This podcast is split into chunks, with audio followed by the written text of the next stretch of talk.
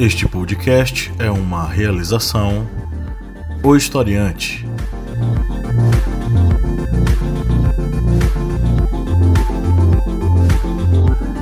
Olá, historiantes! Bem-vindos mais uma vez ao seu podcast sobre as ciências humanas. É o seu podcast do historiante, a cada semana aqui com a missão de ampliar os seus horizontes sobre os mais variados assuntos com o auxílio das ciências humanas. Eu sou o professor Pablo Magalhães e comigo hoje, olha só, o senhor Márcio Fabiano.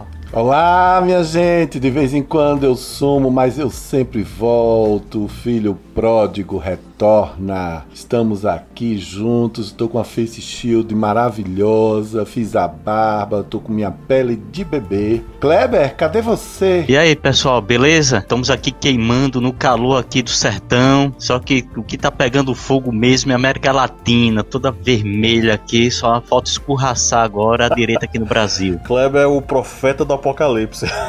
Tenho até medo.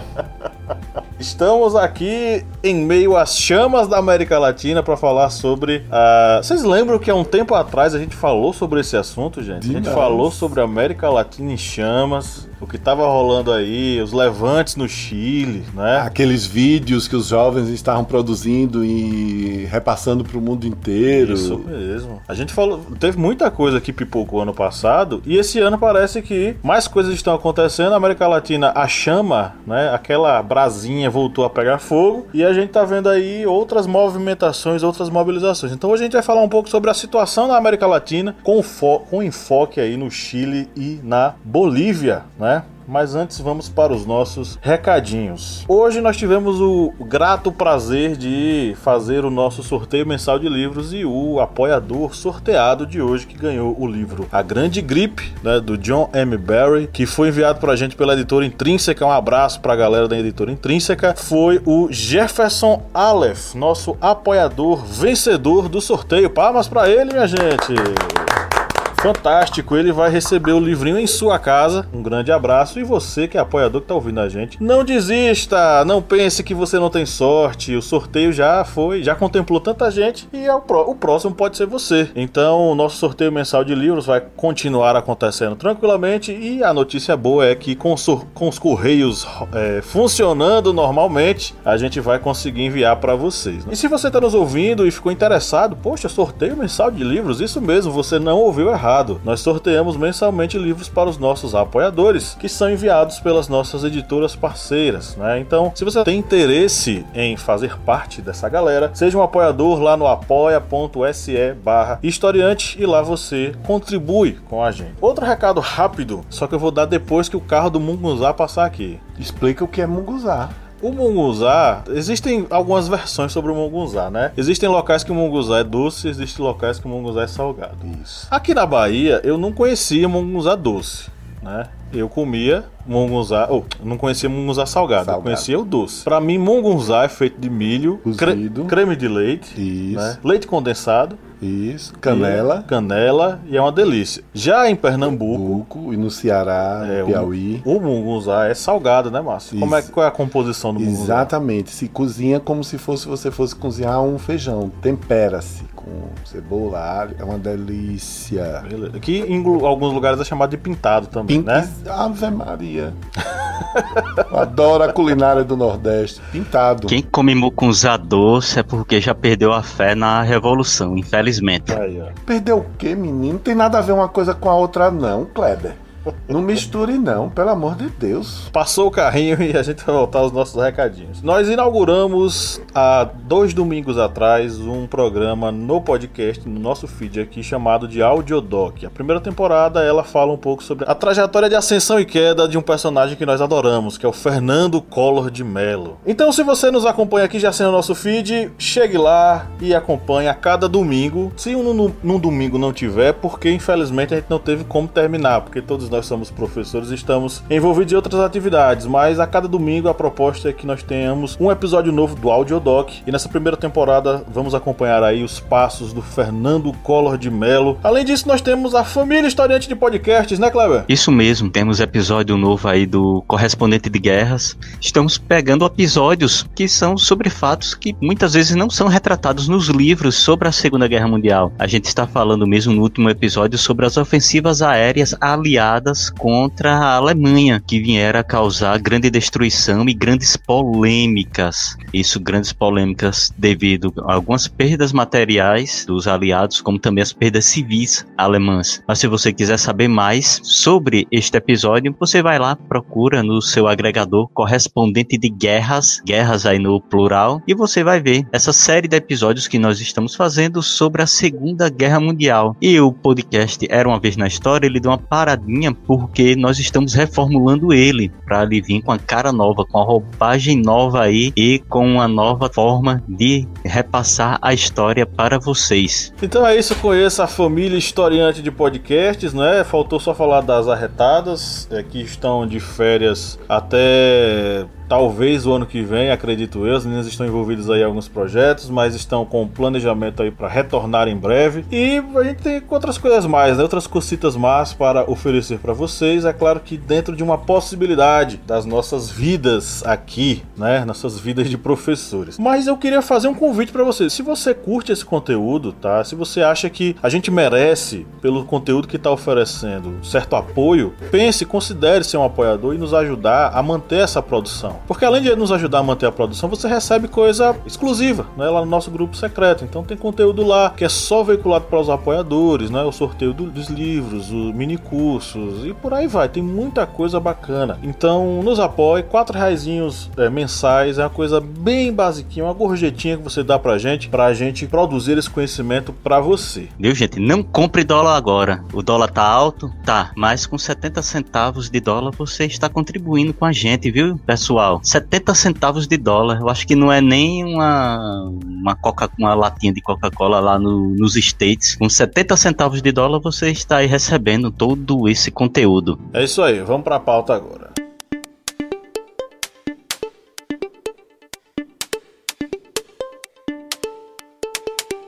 A América Latina não é para principiantes e nunca foi. Compreender seu processo político hoje passa por conhecer o histórico de exploração, dominação, destruição e resistência que marca a construção cultural e social em cada país latino-americano. No episódio de hoje, nosso enfoque será o Chile, onde movimentações populares que tomaram as ruas no ano passado agora decidem pela criação de uma nova constituinte, jogando no lixo histórico a constituição da ditadura de Pinochet, e a Bolívia, que após o golpe que destituiu Evo Morales da presidência, tornou a conduzir a presidência pelo voto o Partido Socialista após um breve período de governo da extrema-direita. Parece que foi ontem que gravamos os episódios 70 e 71 desse podcast. No 70 era a América Latina em chamas que pautava nossos debates com foco no Chile, convulsionado pelos levantes de rua que protestavam contra o aumento do preço do transporte público. E no 71 a Bolívia era um dos nossos assuntos com o questionamento das eleições presidenciais e a queda do Evo Morales. De lá para cá a terra girou a aproximadamente 108 mil quilômetros por hora ao redor do Sol e um ano se passou. Em outubro de 2019, no Chile, uma onda de protesto de rua mostrou o cansaço dos chilenos com o custo de vida e um sistema liberal forçado ao país desde a ditadura de Pinochet. O Chile será a tumba do neoliberalismo, dizia algumas faixas. A repressão tomou áreas de crueldade. Assassinatos e torturas foram rotineiros no Chile de Sebastião Pinheira, o presidente. E as imagens que tomaram as redes dos carabineiros massacrando da população fizeram com que o país voltasse a se assombrar com fantasmas pinochetistas. O povo chileno, porém, não arredou o pé das ruas enquanto a ideia de lutar por uma constituinte que enfim jogasse na lata do lixo a velha constituição dos tempos de Pinochet ganhava força. A organização popular que já se transbordava nas ruas por um ano finalmente desagou nas urnas. Em plebiscito no último fim de semana, cerca de 80% dos chilenos disseram sim a uma nova constituição. Na Bolívia, a queda de Evo Morales teve um forte simbolismo. O primeiro indígena a ocupar para o cargo de presidente do país, mesmo que 70% da população boliviana seja indígena, Evo foi responsável por um boom econômico nunca antes visto. A partir de programas sociais de distribuição de renda e com uma política econômica robusta, o país conseguiu tirar da linha da pobreza milhares de bolivianos, melhorando o poder aquisitivo e a remuneração dos trabalhadores. De certo modo, de patrão a empregados, muita gente se beneficiou em sua gestão. A questão é que ao tentar emplacar um quarto mandato, contra inclusive a opinião pública que não apoiava essa estratégia,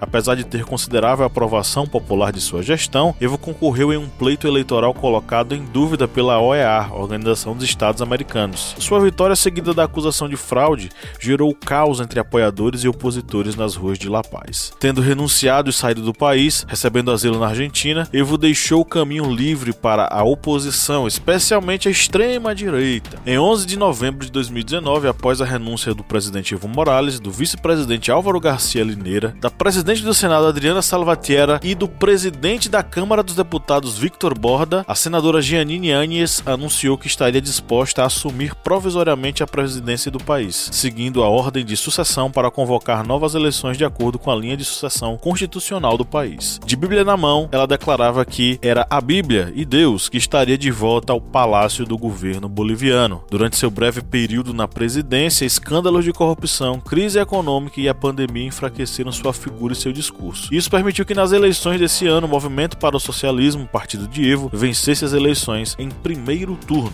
com Luiz Arce recebendo 55,1% dos votos. Para fechar, no final de fevereiro de 2020, especialistas do Instituto de Tecnologia de Massachusetts publicaram um estudo com a conclusão de que não houve nenhuma evidência estatística de fraude nas eleições presidenciais de outubro de 2019 na Bolívia, ou seja, a retirada de Evo Morales com a justificativa de que o pleito eleitoral teria sido fraudado foi um golpe no final das contas. E aí, pessoal, o que é que vocês têm a dizer? Como é que vocês estão enxergando essas transformações na nossa Latinoamérica?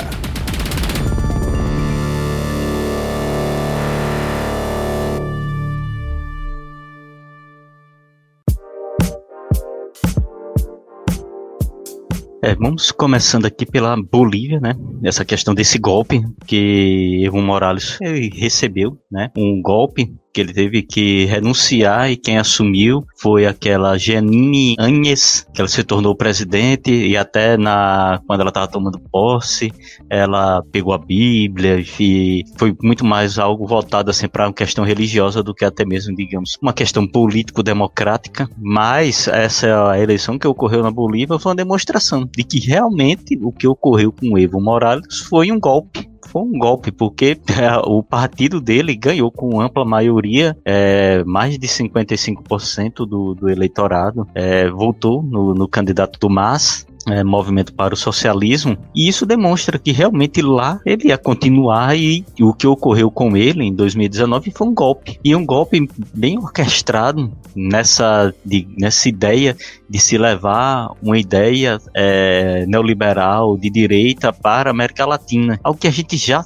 viu que não dá certo, porque esses ideais é, neoliberais não são para países que estão em desenvolvimento. Até países que já têm uma grande estrutura, já são desenvolvidos, muitas ideias neoliberais não são postas em prática porque resultariam em colapsos sociais. E o que ocor está ocorrendo no Chile com essa nova constituição é reflexo também disso, que essa constituição aprovada em 1980, durante o governo de Pinochet, ela é um reflexo de um movimento neoliberal. Consegui, essa Constituição conseguiu massacrar a população é, chilena e é tanto que teve essa aprovação de mais de 78% para uma nova carta constitucional chilena. E aí muitos podem até dizer, mas a população do Chile não resistiu contra a Constituição de 80. Só é pensar que Pinochet foi um dos mais cruéis ditadores da América Latina.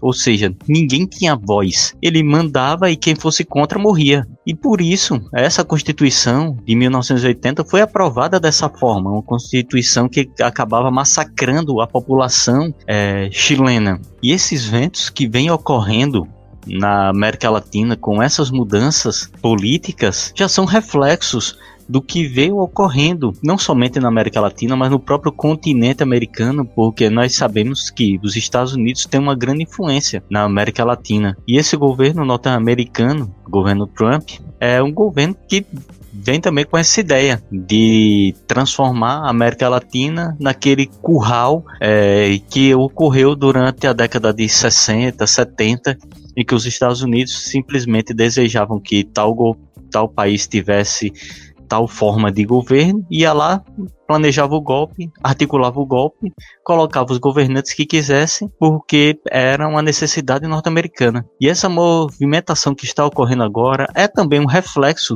de se dizer que os Estados Unidos ele já não tem mais essa preponderância e esse poder é, todo na América Latina, quebrando aí essa ideia até do Elon Musk da Tesla, que disse, né, nós daremos golpe em quem quisermos e sair com a ideia dos Estados Unidos, dar o golpe em qualquer país e colocar o governo que quisesse a qualquer momento. E na Bolívia, que é um dos principais é, produtores de lítio, e lítio é um dos principais componentes das baterias da Tesla, é, demonstrou exatamente isso, que os Estados Unidos, eles têm seu poder, tem, ainda tem um poderio muito grande, mas agora as, os ventos democráticos já são bem diferentes na América Latina. Eu acho que uma coisa que nós precisamos considerar é todos nós somos latino-americanos, mas nós não somos necessariamente iguais. E isso é muito interessante de observar e é preciso que nossos apoiadores, apoiadoras, seguidores, seguidores, aqueles que nos ouvem aí com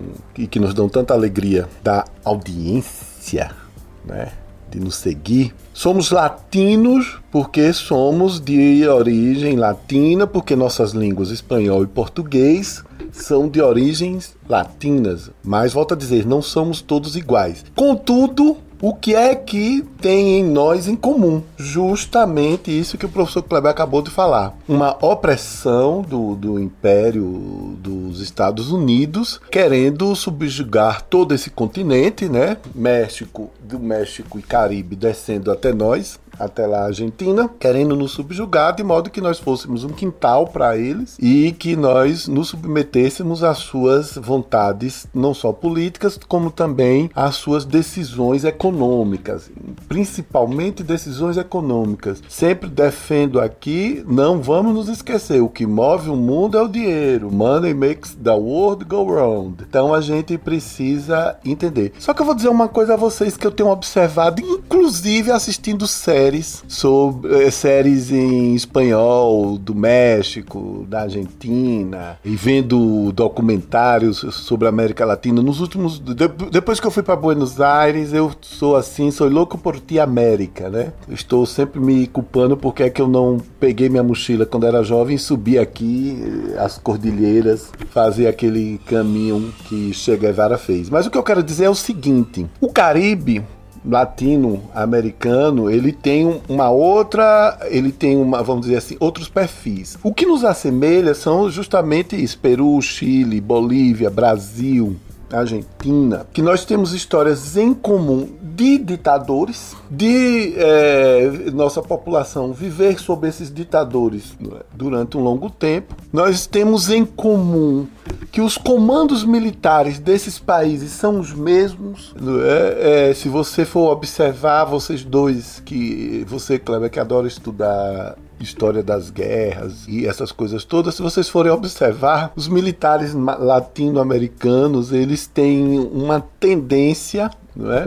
grande ao poder, eles acham que por terem o comando das tropas, eles devem influenciar sempre, mas eles não são muito afeitos ao conhecimento tudo aquilo que é contraditório, tudo aquilo que contradiz os quartéis, eles não gostam muito de ouvir. Então eles se colocam em determinadas posições para manter seu status quo. Isso aqui é no Brasil, isso foi na Argentina, isso foi no Chile, que do Chile foi pesado. Pinochet era cruel. Com certeza, se colocarem uma lista com os 10 líderes do mundo mais cruéis, Pinochet entra aí a, a relatos de, de, de, de, coisas horrorosas, né? de torturas terríveis, né? a, a relatos de, de, de, oposi de opositores que eles colocavam no avião e jogavam no meio do mar. Inclusive, essa técnica assustadora, né, cruel,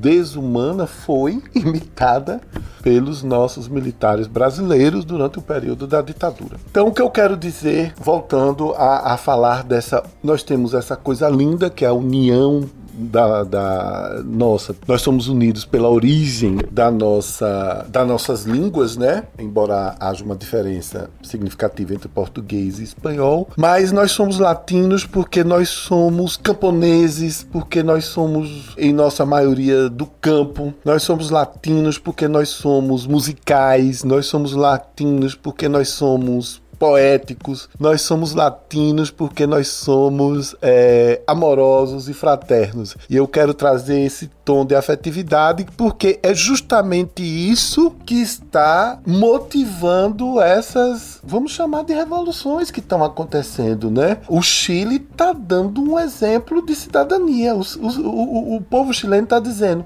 não aguentamos mais. O neoliberalismo não deu certo. Sabe por que não deu certo, gente? Porque o, não é nem porque o neoliberalismo em si não é o mal. Mas não deu certo na América Latina por causa de incompetência. Porque não, você não pode ser liberal diante do desequilíbrio econômico. É muito. Quando você. Você pode ser neoliberal quando você tiver sua população economicamente equilibrada. Mas você se pousar de neoliberal num país onde mulheres de um, de um bairro né, têm 18% mais chances de, de morrer do que mulheres do outro bairro, é muito fácil. É como o filósofo, o, o, o filósofo italiano Domenico De Masi, autor do Ócio Criativo e de outras obras muito interessantes, disse no Roda Viva, há, há uns anos atrás. Ele, um repórter perguntou o que mais lhe deslumbrou no, no, no, no Brasil. Ele disse: olha, não foi tanto o que mais me deslumbrou, mas o que mais me chamou a atenção foi que eu fui convidado a um jantar numa casa de uma família de classe média alta, um prédio muito bonito, num bairro muito fino, e eu encantado com toda aquela ostentação e tudo mais, quando eu chego na varanda, a vista era de uma favela. Então eu, eu,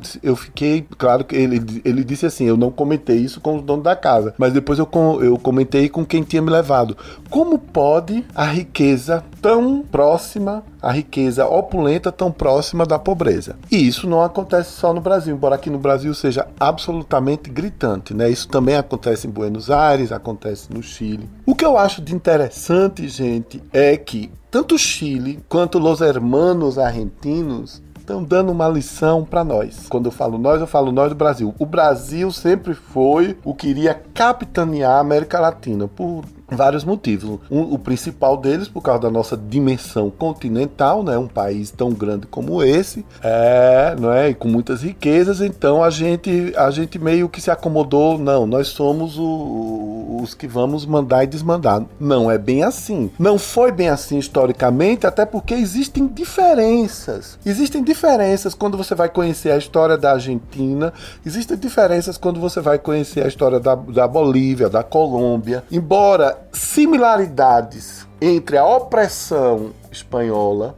no passado, o domínio espanhol no passado, o domínio português nosso no Brasil no passado, e agora modernamente essa tentativa insistente de domínio dos americanos sobre nós, embora tudo isso, vamos dizer assim, foi é, bem equilibrado essa opressão, mas nós somos diferentes. Contudo, eu quero terminar meu pensamento saudando os irmãos do Chile, os irmãos, os hermanos, os hermanas do Chile, dizendo muito obrigado porque vocês estão nos ajudando a abrir os olhos, a entender que é possível. Agora, quanto tempo eles levaram? 40 anos para mexer na Constituição. Imagine 40 anos de opressão neoliberal, de tortura, de vizinhos, amigos, pais, irmãos, namorados sendo jogados ao mar, não é? E de a, é, a, assistência não, o INSS deles, né, o sistema previdenciário deles ter ido à bancarrota. Gente, os relatos são trágicos. Há velhinhos de 83 anos que de repente, opa, não tenho mais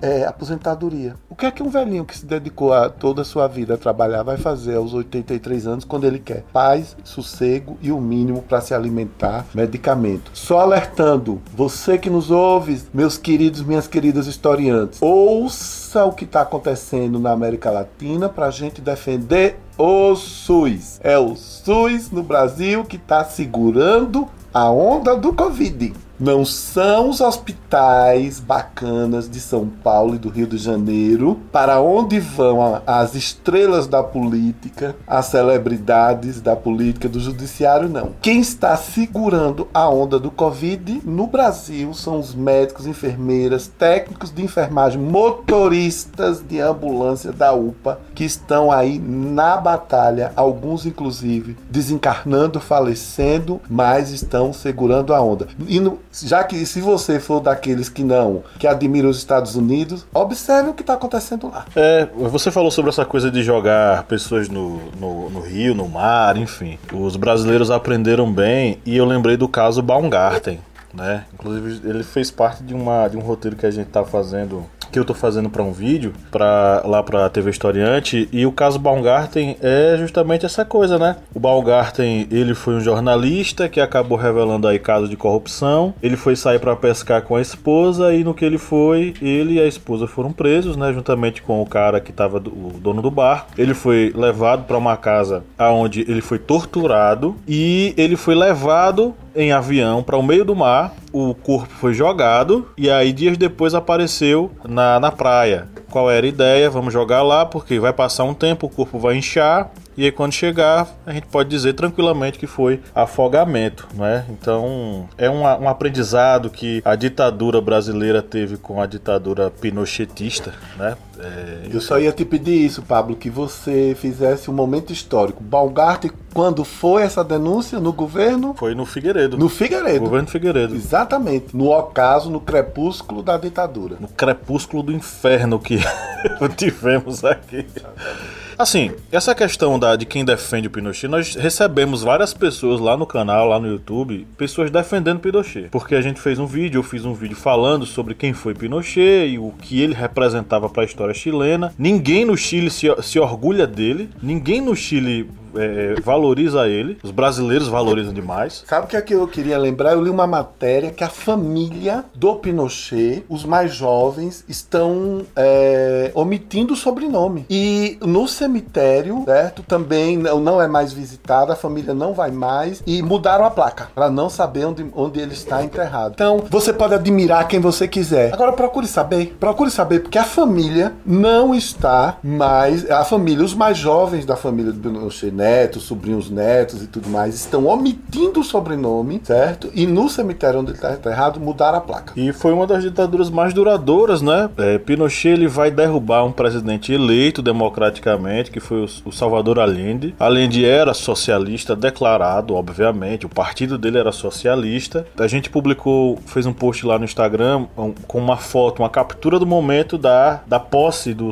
do Salvador Allende e atrás, fingindo costume, tá o Pinochet batendo continência, né? Fingindo ser democrático. E três anos depois ele daria um golpe. Um golpe que foi orquestrado em conjunto com os Estados Unidos. E aí, se a gente for parar para pensar, na, naquele mesmo, naquela mesma década, a gente vai ter outros golpes militares em outros países latino-americanos. Salvo engano, vai ter na Argentina, esse no Chile, né? E vai ter várias outras intervenções ao longo da América Latina inteira. E por que esses golpes e por que esse interesse norte-americano? Quando a gente fala que os norte-americanos, quando dizem, ó, oh, descobriu riqueza aqui, os norte-americanos viram e digam, ó, oh, aquele país precisa de liberdade, vamos levar a liberdade para eles. Porque existe um interesse crasso né, dos norte-americanos e, de, enfim, especialmente os norte-americanos, no controle das Américas, como se ele fosse o líder das Américas e não aceitasse que as, essas nações elas tivessem certa autonomia. Então a gente está tratando aqui, gente, não sei se vocês pararam para pensar, de todo um conjunto de interesses internacionais ladeados com uma classe de determinado país. Aqueles patriotas que dizem nós defendemos o nosso país, nós amamos o nosso país. Essa classe patriótica geralmente é aquela que está mais associada com os caras de fora, para dar golpe, para tomar poder, etc e tal. Então a história do Chile ela não é diferente. A história do Chile ela tá ligada a essa questão da descoberta de riquezas. Ela tá ligada ao interesse de uma classe dominante dirigente, juntamente com classes médias e juntamente com os norte-americanos, de tomar esse poder e que de fato foi o que aconteceu. Não é teoria da conspiração, é história. A história viu isso. E o Pinochet deu o golpe e se instituiu. E ele instituiu uma ditadura sanguinária, mas sanguinária de um, nível absurdo, tá? Então, é, a gente recebeu mensagens dizendo que, poxa, o Pinochet salvou o Chile. Se não fosse o Pinochet, como é que o Chile estaria? Aí ressaltam, poxa, o Pinochet, o, o Chile é um caso à parte, é um, um caso de sucesso. É um caso de sucesso que, pense, a desigualdade social tá lá. Eu acabei de fazer a leitura aqui do editorial e mostra que é, mulheres da, da, da periferia têm 18 anos, em média, 18 anos a menos de expectativa de vida do que as mulheres dos é, centros mais ricos. Isso é desigualdade social. A desigualdade social que também está presente na questão da previdência que existe no Chile, a previdência privada que o Paulo Guedes defende tanto. É, depois de anos é que eles vieram sentir. Por quê? Porque aquelas pessoas envelheceram, no momento e agora estão sentindo essa questão. Então, quando a gente lê essa coisa de que pô, o Chile está é, discutindo, debatendo uma nova constituição, não é um golpe, é a população levantando a voz dizendo: ó, nossa constituição foi criada numa ditadura, agora nós queremos uma outra constituição ligada aos nossos interesses de hoje e que defenda nossos direitos hoje. E isso é legítimo, né? Eu só queria acrescentar aqui uma coisa, Pablo Kleber. Caso de sucesso, caso de sucesso é a Alemanha. Caso de sucesso são os países da Escandinávia. Caso de sucesso é a Nova Zelândia. Agora, vejam esses casos de sucesso, Alemanha e países da Escandinávia, né? É... E Nova Zelândia, e você vai ver que a diferença entre os mais ricos e os mais pobres é muito pouca. Você vai perceber que o sistema político é mais transparente. Você vai perceber que eles têm sim proteção aos trabalhadores. Então esse negócio de ficar falando que caso de sucesso, como é que pode ser caso de sucesso e o povo agora quer uma nova constituição e as pessoas estão na rua? Caso de sucesso, as pessoas vão na rua para celebrar a vida, não para dizer eu preciso de hospital, eu preciso de dinheiro da aposentadoria para poder viver. Gente, um pouco mais de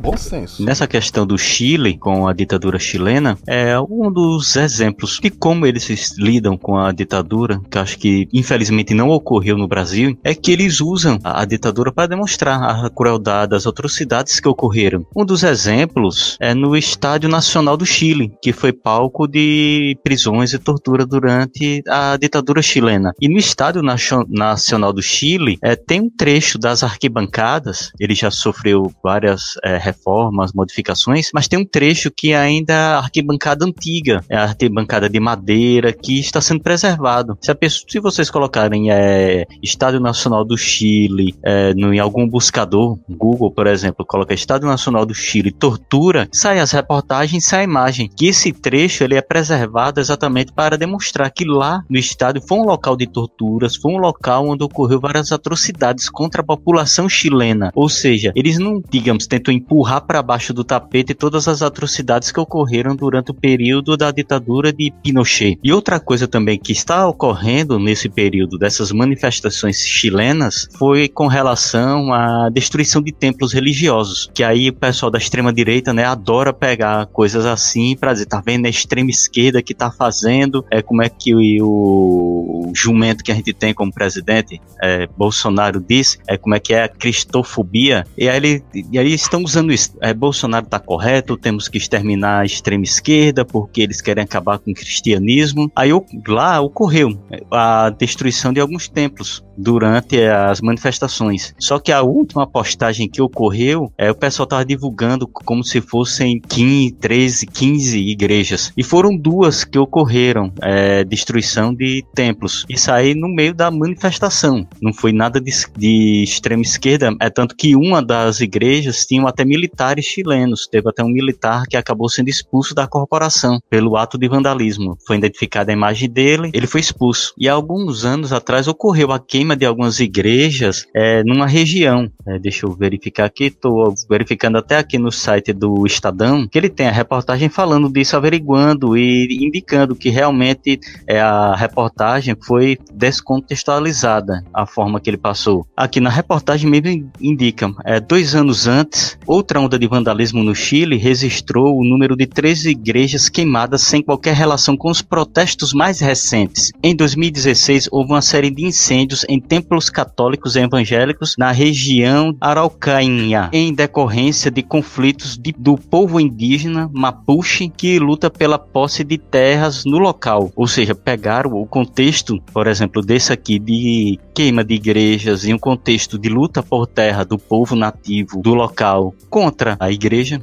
que muitas vezes detém vastas terras e pegaram esse contexto de, por exemplo, aqui 2016 estão dizendo que ocorreu agora durante a manifestação, é, nessas manifestações recentes, ou seja, descontextualizando o que está ocorrendo ocorreu a queima de dois templos, ocorreu, mas essa queima desses templos tinha militares, é tanto como eu disse, teve um militar que foi expulso, e isso aí já foi até verificado pelas autoridades, as autoridades estão punindo as pessoas que fizeram isso, porque foi um ato de vandalismo que não tinha nada a ver com a manifestação em si. A pessoal simplesmente aproveitou o pretexto para vandalizar o local. E até eles é, usam a imagem de que ocorreu na Noruega.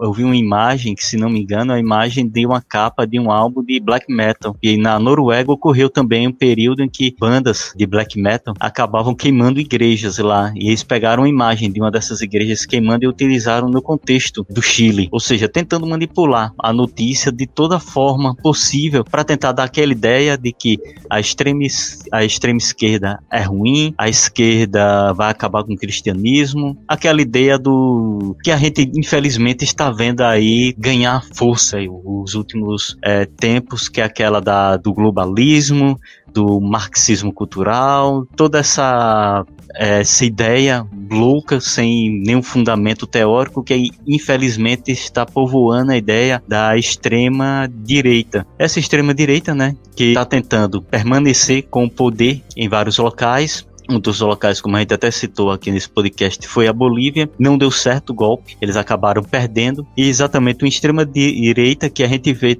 com toda aquela ideia do se apegar à religião para demonstrar que é um defensor do cristianismo, se apegar à ideia de que são pessoas que estão defendendo a democracia, mas que na verdade eles querem apenas a manutenção do seu é, status quo, a manutenção do poder, do poder político, e para isso utilizando ferramentas do golpe, ferramentas da intimidação, das fake news, tudo isso faz parte de de uma máquina para se tentar fragilizar as democracias, principalmente aqui, que nós sabemos que infelizmente na América Latina as democracias são recentes. Eles, muitos países da América Latina passaram por terríveis períodos de ditadura militar. O Brasil foi um deles, que nós temos uma democracia atual, mas que ela está sendo muito fragilizada devido a esses ataques, ataques que infelizmente tanto acabam resultando nessa fragilidade da democracia local, como também acabam fragilizando o acesso de direitos das populações que são consideradas minorias. E tudo isso em decorrência apenas do desejo de manutenção do poder de uma única classe social, aquela classe social de pessoas que têm o poder financeiro, têm um poder político e acabam manipulando uma grande parcela de pessoas que se acham ricas,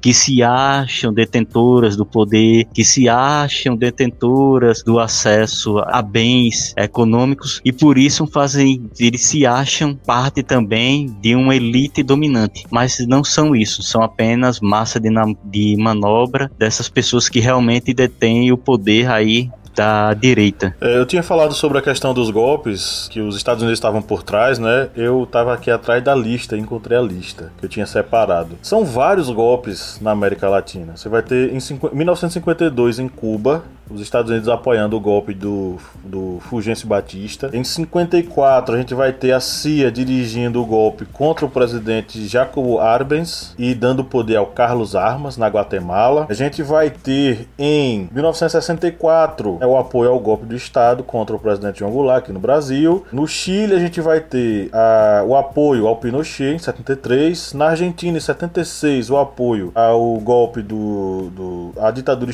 é, civil militar contra a Isabel Perón. Na Venezuela, em 2002, a gente vai ter o apoio dos Estados Unidos ao golpe, que foi um golpe falido contra o é, Hugo Chávez. Assim, por mais que a gente não concorde com algumas coisas de alguns presidentes latino-americanos, apoiar um golpe de um estado de outro país é uma coisa absurda, né? Aí vamos, vamos tentar amarrar isso com a questão da Bolívia, gente. Como é que vocês viram essa questão do golpe na Bolívia, né? E como vocês veem essa coisa que o, o Evo Morales, porque a gente tem que pesar essa questão. O Evo Morales, ele forçou o quarto mandato. E ao forçar esse quarto mandato, meio que as, as tensões que já existiam lá contra os governos populares acabou atingindo um nível absurdo. Porque a gente vai ter agora a galera assanhada, né? Pô, o cara quer governar o quarto mandato, não, isso não vai acontecer. E aí a oposição acabou desenvolvendo aquilo que nós sabemos que foi um golpe. Como é que vocês enxergam essa questão da Bolívia? Evo Morales, na Bolívia, ele sabia que realmente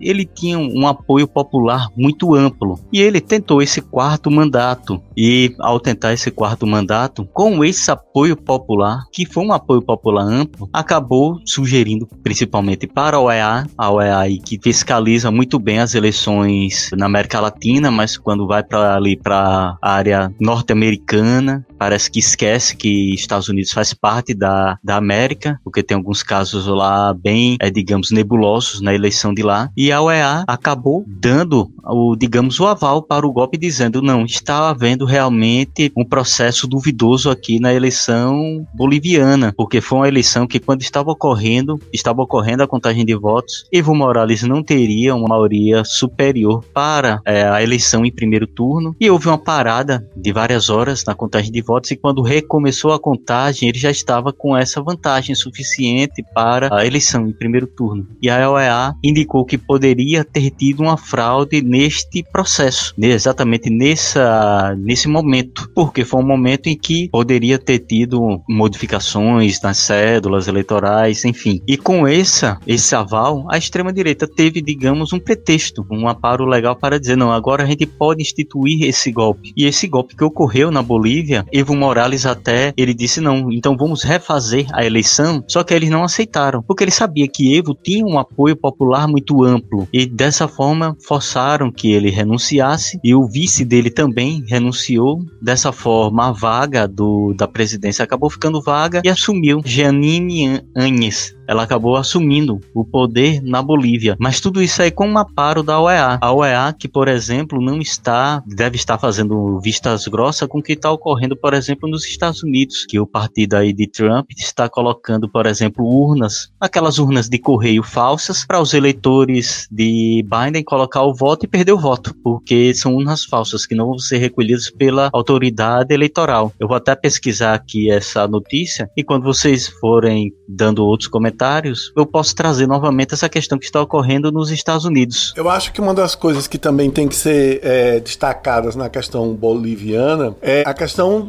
da sua população, né, do, do, do, seu povo. A Bolívia é um país de indígenas, né, e há uma questão aí de, de, de estima, né, de autoestima. A essa que substituiu o Evo Morales, a loira pintada, ela disse: Não, eu, eu, eu sou mais parecida com uma sueca.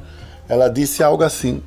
Quer dizer, ainda tem uma. Freud explica tudo, né? Ou pelo menos quase tudo dessas loucuras do mundo contemporâneo, né? Ainda tem esse aspecto para ser levado. Uma mulher cujas feições e traços você vê perfeitamente que ela tem uma origem indígena e isso não é nenhuma vergonha, não deve ser para ninguém. Um país com características bem específicas e que, como vocês falaram, né, é, encontrou, é, vamos dizer assim, é, políticos não bem, não tão bem intencionados, tanto à esquerda quanto à direita, porque na minha opinião, Evo Morales não tinha que forçar a barra. Ele tinha que respeitar a Constituição, deixar um sucessor que fosse e continuar fortalecendo as instituições democráticas da Bolívia que como nós vimos, eram muito frágeis. A Bolívia foi um, um, um, um, samba eh, que não deu certo, né? Foi ali um. Foi uma pataquada, foi uma presepada o, o que aconteceu. Só que é o seguinte, gente: quem é que sofre quando essas coisas acontecem? Evo Morales foi para o exílio, os ricos continuam os ricos, há uma briga ali por gás muito grande. É, as indústrias é, americanas interessadas no gás da Bolívia, interessadas em outros minérios em territórios dos índios. Os índios, com suas tradições, querendo continuar a viver, e é direito deles viver do jeito que eles bem quiserem. Eles estavam ali antes dos espanhóis chegarem. Então nós precisamos levar isso em consideração. Eu queria falar uma coisa: o, o, o ex-deputado federal, o João Willis, ele, ele, ele é bem pirracento, né? Ele sofre muito a perseguição e tal, mas ele ele tem um humor muito é, cáustico. E ele diz que a, a, elite brasileira é brega, é burra, não entende nada, mas isso a gente tem que levar também para essa elite ainda latino-americana que acha que pintar o cabelo de louro, não é? tomar Coca-Cola e ter outros objetos de consumo dos Estados Unidos o fazem superior. Isso é a cara do Brasil, né? Esse é. desejo de, é. de tudo que é de fora, né? A, a principal necessidade dessa dessas elites no Brasil não é diferente. É vender, é abrir, e, é jogar para fora, e, é trazer o estrangeiro. Né? Exatamente. Eu queria só lembrar, já que Kleber tocou nas eleições americanas, todos nós estamos, aliás, o mundo está de olho nas eleições americanas. Hoje de manhã eu li uma notícia de um jornal americano cujo título é Nós já estamos numa guerra civil. Os analistas mais é, que conhecem a, os Estados Unidos em profundidade já estão temerosos de que não importa qual seja o resultado, Trump ou Biden, vai haver um, um quiprocó, vai haver um Deus nos acuda dos perdedores com os vencedores, né? Deus queira que não, mas uh, vocês viram o noticiário, né? Mais um, mais um, um, um cidadão negro americano foi morto por policiais brancos lá na Filadélfia e houve muita muito quebra-quebra, essas coisas todas os ânimos lá estão. Houve quebra-quebra também em Nova York. Os ânimos estão acirrados, há uma chance grande. Os, os analistas sérios dizem que há uma chance grande de Biden é, ser o vencedor, mas que aí Trump é, iria questionar. O que eu quero dizer a vocês é o seguinte: eu vi uma matéria muito interessante no Jornal da Globo falando da, das diferenças entre os dois. O Trump, que é um neoliberal, o Trump está endividado. Alô, você, meu querido, que defende a América. God bless America. Money make, makes the world go round. Não é bem assim, não, cara pálida. Vamos ouvir MPB porque, tá entendendo? Down, down, down no High Society, como cantava Rita Lee, essa música maravilhosa que a Liz Regina fez para ela. Tá tudo down no High Society. Trump tá endividado, não queria se eleger, segundo alguns biógrafos dele. Não queria se eleger, ele queria queria ficar visível para poder negociar dívidas. Trump fez fortuna, perdeu negócios, o mundo do negócio é assim, você ganha, você perde. Tem tá endividado até o talo e resolveu entrar nessa. Ele não tinha intenção de ganhar, mas entrar nessa para poder ver se poderia é, alcançar cacife moral, né, como a gente diz aqui no Nordeste. Ele, ele resolveu ter moral para poder negociar dívida. Aí eu agora eu fiquei entendendo o porquê que o Trump tem aquela cara de buscopão eterno, né? Aquela cara de mau humor, de, de, de de pato que você pisou na pata do pato, né? Aquele galego, aquele cabelo loiro, o diabo loiro, como diz o seu Valença. E a cara pintada de cenoura, né? A cara pintada de cenoura. Ah, tá explicado, ele não consegue pagar as dívidas. Eu fico imaginando o iPhone super poderoso, o iPhone 300 do Trump trocando e é alguém dizendo, é, verificamos que o senhor não pagou o boleto de 100 milhões de dólares. Caso o senhor já tenha pago, desconsidere essa ligação. Então, eu digo, agora agora tá explicado a, a, notific, a notificação do Citibank, né? É, do Citibank.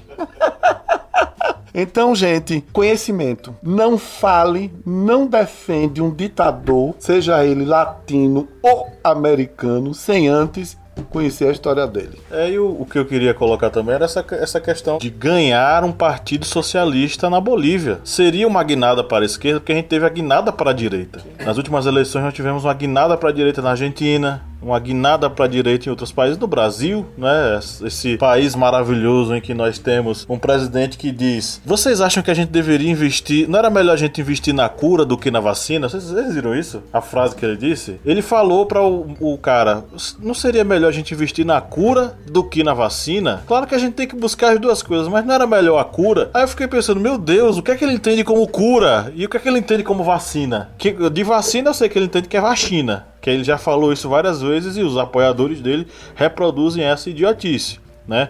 Inclusive hoje alguém compartilhou um vídeo de uma encenação que esse pessoal da direita acha que é artista, né? Aquelas apresentações típicas da escola fundamental, né? O teatrinho da escola. Eles dizendo, olha, tinham duas pessoas do lado de lá vestidas de médico, uma com a cara do, do presidente da China, né, do primeiro-ministro da China, e outra com uma grande injeção gigante, né? Uma injeção gigante. E do lado de lá estavam pessoas vestidas de verde e amarelo. E aí tinha alguém narrando, né? Agora, eles querem vacinar o povo brasileiro e o povo brasileiro corre. Aí tá os bestas lá correndo e tal. Aí de repente, e agora? Ela falando, né? Parecia um teatrinho do de segunda série. E agora o povo brasileiro vai lutar contra a vacina. Aí volta o, o pessoal, ei, pra lutar contra a vacina. Gente, é uma coisa absurda, né? Aí colocaram a revolta da vacina 2.0 Enfim, cara, é uma loucura. Então essa guinada à direita aconteceu. Agora, a vitória deles lá, do movimento socialista, é uma espécie de guinada à esquerda, né? Claro que não é por guinar à esquerda que vai ser melhor, mas isso pode ser algo sintomático sobre os interesses. É,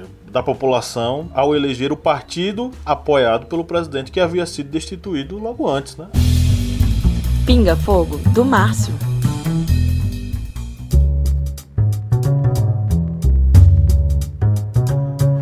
Ô, ô, Pablo e Kleber, vocês me permitem fazer uma pergunta para os digníssimos e digníssimas apoiadores? É o Pinga Fogo do Márcio, versão do 2020. 2020, uma pergunta para os digníssimos e digníssimas apoiadores desse americanismo, desse bolsonarismo fanático e todos os ismos. Queridos, você que está aí do outro lado do podcast, esteve na Disney ultimamente? O dólar está seis reais, o euro sete, a libra esterlina oito reais. Para você dizer good morning para a rainha da Inglaterra, você precisa ter muita grana. Queridos e queridas, vocês que defendem tudo isso de maneira tão apaixonada, vocês estão comendo queijo gorgonzola que passou de, em média, 10 reais a porção ali mais ou menos de 100 gramas para 17 reais. Queridos e queridas, vocês que estão do outro lado fazendo a dancinha da vacina, como está o arroz de casa? Sem comentários. É, pessoal realmente esqueceu sobre é, o vamos tirar Dilma, que o PIB dobra e o dólar vai para 1,99, né? A gente tem que recolocar Dilma novamente no governo para dar o golpe novamente em Dilma para ver se dá certo essa essa prece da, da direita brasileira do dólar 1,99 e PIB dobrando, porque até agora não tivemos resultado nenhum do lado nem do outro. O dólar tá aí batendo na casa dos seis reais e o PIB Estamos vendo aí um PIBinho. E não é problema da pandemia, não, viu, gente? O PIB já está degringolando já tem um bom tempo já tem um bom tempo que o PIB não, não, de, não é, digamos, andava, não desatava esses nós, essas amarras. A pandemia só dificultou ainda mais algo que já estava bem ruim. A gente, se vocês puxarem pela memória um pouquinho antes da, da pandemia, vocês viam taxas de desemprego altas, PIB que não deslanchava, o dólar subindo, preço dos combustíveis subindo muitas vezes duas vezes por semana, a mesma coisa com o valor do botijão de gás, preço de arroz e feijão disparando em determinados momentos de intersafra, disparavam os preços, posteriormente davam uma queda novamente, mas ou seja, o preço dos itens básicos do supermercado muitas vezes perdiam o controle e agora, nesse momento, a gente viu que esses itens perderam controle e a gente não vê uma solução com relação a isso, com relação ao óleo de soja, com relação ao feijão, com relação ao arroz. E aí a gente vê um presidente que, ao invés de tentar aplacar essas condições relacionadas à fome ele está mais interessado em reduzir os impostos para o videogame. Eu acho que é para é, deixar o 04 ali mais animado. Mas aquilo que eu tinha falado sobre a eleição dos Estados Unidos, tem aqui no site é, noticias.ol.com.br que indica que, aqui no título da reportagem, é eleição nos Estados Unidos. Nos Estados Unidos. Partido de Trump coloca urnas falsas na Califórnia. É uma notícia de 14 agora de outubro de 2020. Só ler um trechinho aqui rapidinho. Há pouco menos de um mês das eleições marcadas para o dia 3 de novembro, o Partido Republicano da Califórnia, Estados Unidos, admitiu ter instalado mais de 50 urnas falsas de votação em cidades do estado, uma iniciativa que as autoridades locais classificaram como ilegal e uma fraude eleitoral. Temos, não vou ler o restante da, da reportagem, mas aqui você já vê pelo título, né? Aí eu fiquei procurando aqui na reportagem aqui, OEA, onde é que a OEA estava falando aqui, assim, mandando uma declaração com relação a esses problemas na eleição dos Estados Unidos. E, e não, não, não encontrei nada aqui relacionado à OEA. Quando eu boto na pesquisa aqui, não sai nada. Será que a OEA só é boa mesmo para fiscalizar eleições na América Latina? Sem dúvida. Eles só se interessam em farejar problemas eleitorais nos países latino-americanos. Assim, essa, essa questão da intervenção norte-americana nas eleições dos países latino-americanos é claramente uma, um interesse que eles têm sobre a questão econômica local e sobre como esses países eles vão, eles vão estar subservientes ou não ao interesse, aos interesses norte-americanos. Não é teoria da conspiração, gente. Os Estados Unidos eles não estão lutando pela liberdade, eles estão lutando para manter sua proeminência no mundo. E para fazer isso eles vão fazer, eles vão fazer de tudo, entendeu? Então cuidado com esse discurso de que ah, o Brasil acima de tudo e o Trump acima de todos nós. Essas, essas coisas malucas que a gente só vê nesse mundo agora que a gente tá aqui, né? Envolvido nesse contexto absurdo de 2018 para cá, ou até um pouquinho antes. Mas é, sobre essa questão da manipulação da mídia, né? o Kleber falou sobre essa coisa lá no Chile, é, e com certeza na Bolívia também. Aqui no Brasil não é diferente e os principais meios de comunicação, Folha de São Paulo, Globo, Estadão e por aí vai, também fazem parte disso. A Joyce compartilhou, nossa querida amiga Joyce é, compartilhou no grupo um link de um documentário chamado A Nossa Bandeira Jamais Será Vermelha, se não me engano é esse o nome. Nossa Bandeira Jamais Será Vermelha. Que é um documentário que está concorrendo a alguns prêmios nacionais que mostra através de jornalistas envolvidos com a mídia alternativa, como a mídia principal ela manipula as informações e direciona ah, o discurso da população para defender ou atacar determinado tipo de pensamento ou grupo político. É um documentário bastante interessante que eu ia citar só nas, nas indicações, já estou antecipando aqui de forma é, desorganizada. Mas se você for pegar e fizer um, um caldo, você vai ter nesses movimentos de repressão ou de golpe é, a, o trabalho da mídia na construção de um inimigo e de nós contra esses inimigos, né? Então, no Chile você vai ter agora uma população que está querendo é, respirar depois de anos de sufocamento neoliberal, né? Ah, mas o PIB chileno cresce a 7% ao ano. O crescimento do PIB a 7% ao ano não significa que esse crescimento ele é igual para todo mundo. Né? Você vai ter grupos que vão ser beneficiados e outros não. É, na Bolívia você vai ter um crescimento também é, alto, mas você vai ter um crescimento aliado a uma divisão social desse, dessas riquezas. Então, é, grande crescimento do PIB não significa um grande desenvolvimento da população, porque a gente está tratando sobre a questão da, do, do, da divisão social dessas riquezas. É, as riquezas que existem na Bolívia, principalmente essa questão do gás, que se não me engano é responsável por 97% do produto exportado. Né? O dinheiro que entra na Bolívia é o dinheiro do gás. É, no Chile você vai ter anos e anos de é, é exploração da questão do cobre, dos interesses norte-americanos, e agora a população está querendo dar um basta nisso.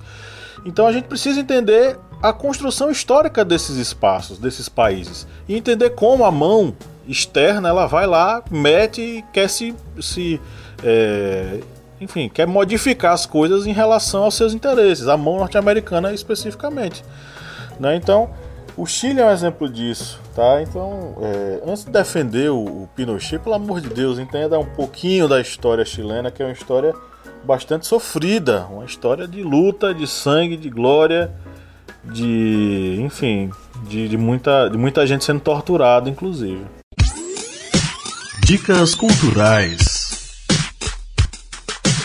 Vamos para as indicações, gente? Vamos para as indicações. É, eu já me meti, falei a minha indicação. Eu vou falar outra, outra indicação aqui. Entenda o período militar no o período militar no Brasil também, criatura. Entenda como as ditaduras latino-americanas atuaram na história dos seus países. No Brasil nós temos um livro interessante que pode servir como ponto de partida para você ir se aprofundando, que é o livro 1964, a história do regime militar brasileiro, do professor Marco Napolitano. É um livro que passa por vários aspectos da ditadura militar no Brasil, inclusive o maravilhoso milagre econômico que todo mundo tenta dizer que aconteceu, mas na verdade foi um embuste econômico que aconteceu em nosso país. É, tem uma leitura que a galera não gosta muito de história porque ela não é muito precisa e foi escrita por um jornalista que é o Eduardo Galeano. Ele escreveu o livro é, As Veias Abertas da América Latina. Ele tem ele tem erros históricos, ele tem erros metodológicos, sim, tá? Mas é um livro interessante que mostra um pouco sobre a questão da exploração e da, do, dos interesses estrangeiros sugando as riquezas latino-americanas e sugando o povo latino-americano. Continua sendo uma leitura interessante, mas com ressalvas que só um historiador pode fazer, mas se você quer apenas uma leitura interessante, é uma leitura interessante e uma leitura que é a flor da pele, né? É mostrando as veias mesmo abertas da América Latina. Como documentário, eu tenho um filme documentário, eu tô cheio de, de, indicação. Sobre o Chile, gente, entendam o que foi a ditadura Pinochet. Tem um filme chamado Amor e Revolução. Ele foi dirigido pelo Florian Gallenberger, né, que tem no elenco a Emma Watson, Daniel Bru, o Michael Nickvist, né.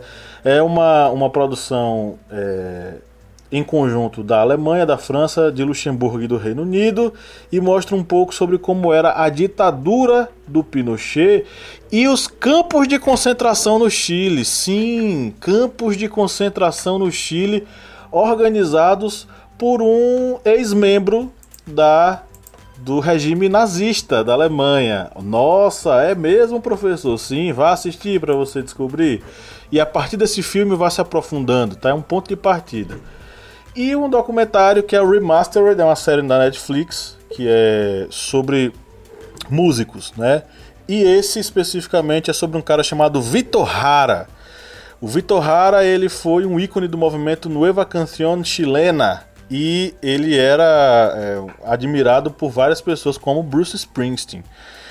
E aí o que aconteceu? Vitor Hara foi o, o, a voz da revolução chilena, não a revolução da ditadura, mas a, a voz, por exemplo, do movimento que levou Salvador Allende ao poder. Né? Ele era uma, uma voz popular, ele cantava músicas populares, ele estava ligado aos interesses populares também.